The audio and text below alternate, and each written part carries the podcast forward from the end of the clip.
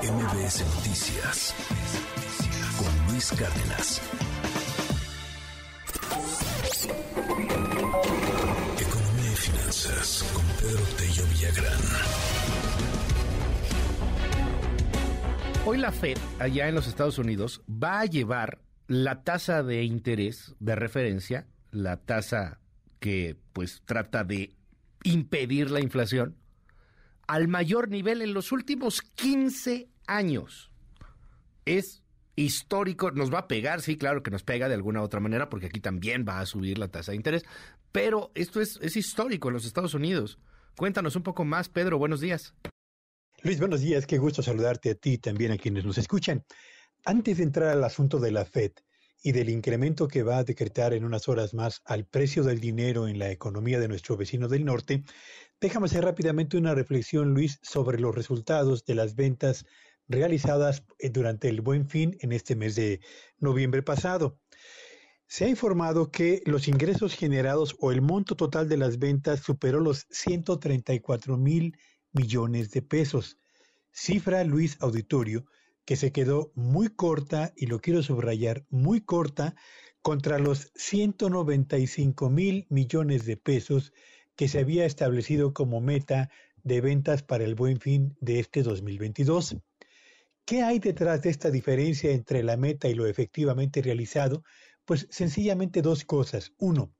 el efecto erosivo de la inflación sobre el poder de compra de los consumidores a lo largo del año. Y dos, la actitud cautelosa que tuvo buena parte de la población a la hora de adquirir bienes y servicios, asumiendo compromisos de pago a meses sin intereses o utilizando la tarjeta de crédito. Actitud que me parece bastante razonable tomando en cuenta que la inflación va para largo y que las tasas de interés en México van a seguir aumentando por lo pronto durante el año 2022. Y en lo que atañe al asunto de la Reserva Federal,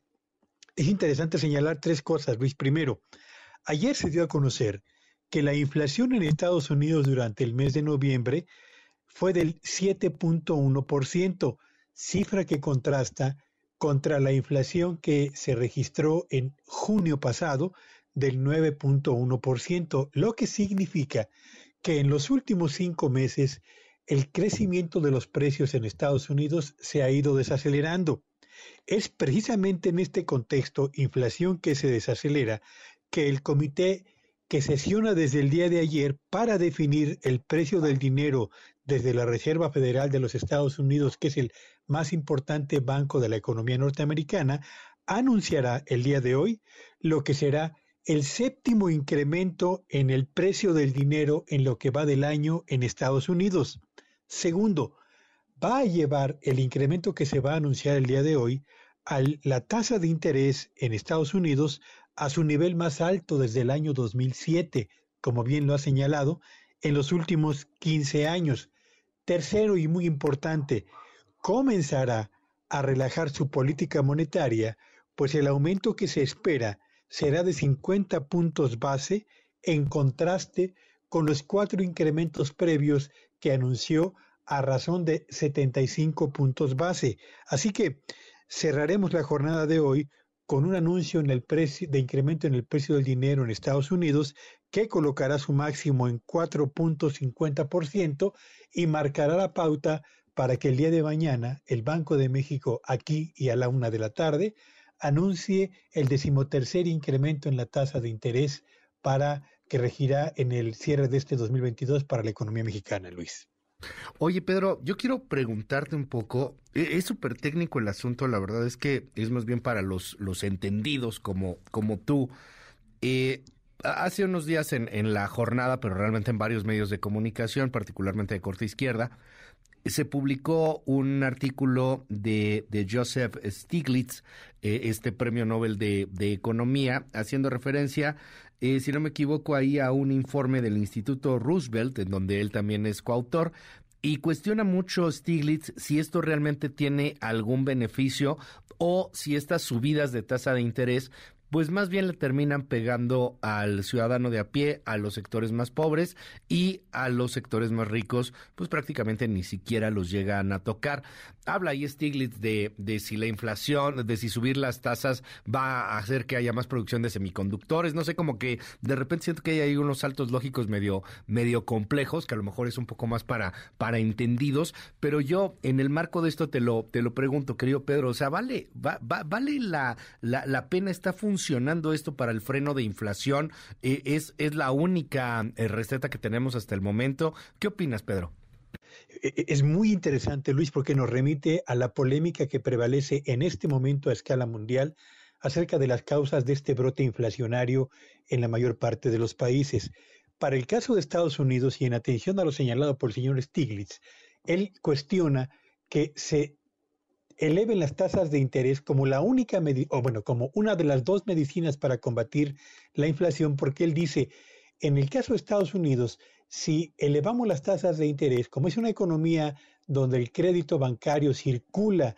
de manera masiva entre los individuos, las familias y las empresas, lo que va a provocar es que a la larga las empresas dejen de invertir porque el costo del crédito es caro, que las familias dejen de comprar bienes de consumo duradero, eh, bienes raíces, eh, automóviles, eh, viviendas, porque las tasas de interés van a estar inalcanzables y las personas van a utilizar con, menor intensidad sus tarjetas de crédito por el incremento en el costo del dinero. Y en la medida en la que habrá menos inversión, habrá menos empleos, habrá menos personas con ingreso para consumir productos que estimulen el crecimiento de la economía de Estados Unidos. Y si se consumen menos casas, habitación y menos automóviles y se utiliza menos la tarjeta de crédito por personas y familias, lo que esto va a provocar también es que descienda el consumo de productos en la economía de Estados Unidos, lo que significará menores pedidos para las empresas y consecuentemente menores estímulos para invertir y para impulsar el crecimiento de la economía de Estados Unidos. Por eso es que Stiglitz dice,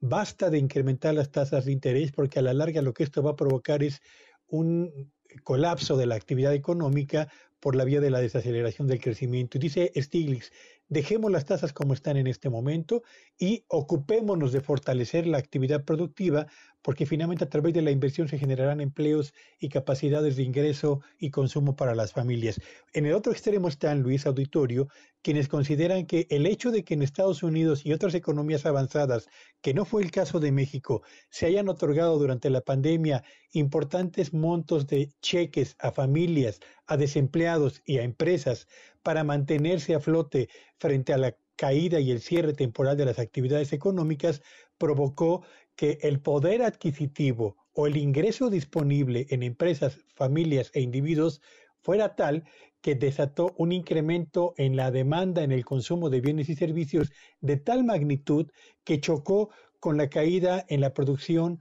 o el freno en la oferta de bienes y servicios. Y esta, este desfase entre inflación, entre demanda creciente y producción que se estancó, provocó el incremento de precios que ahora se trata de contener a través del aumento de las tasas de interés. ¿Quién tiene la razón? Yo creo que en este momento los bancos centrales están haciendo lo adecuado, elevan las tasas de interés para contener la demanda agregada y por esa vía para contener las expectativas de inflación de empresas e individuos. Y a la larga lo que esto va a provocar sí es una desaceleración o una recesión o cierto estancamiento económico, pero sobre la con la certeza de que va a controlar la inflación y volveremos nuevamente a retomar el, camino del avance sin presiones inflacionarias, Luis. Gracias, Pedro. Te mando un gran abrazo y te seguimos en tu red. ¿Cuál es? Sígueme en Twitter en arroba Petello Villagrán y que este sea un espléndido día para todos. MBS Noticias con Luis Cárdenas.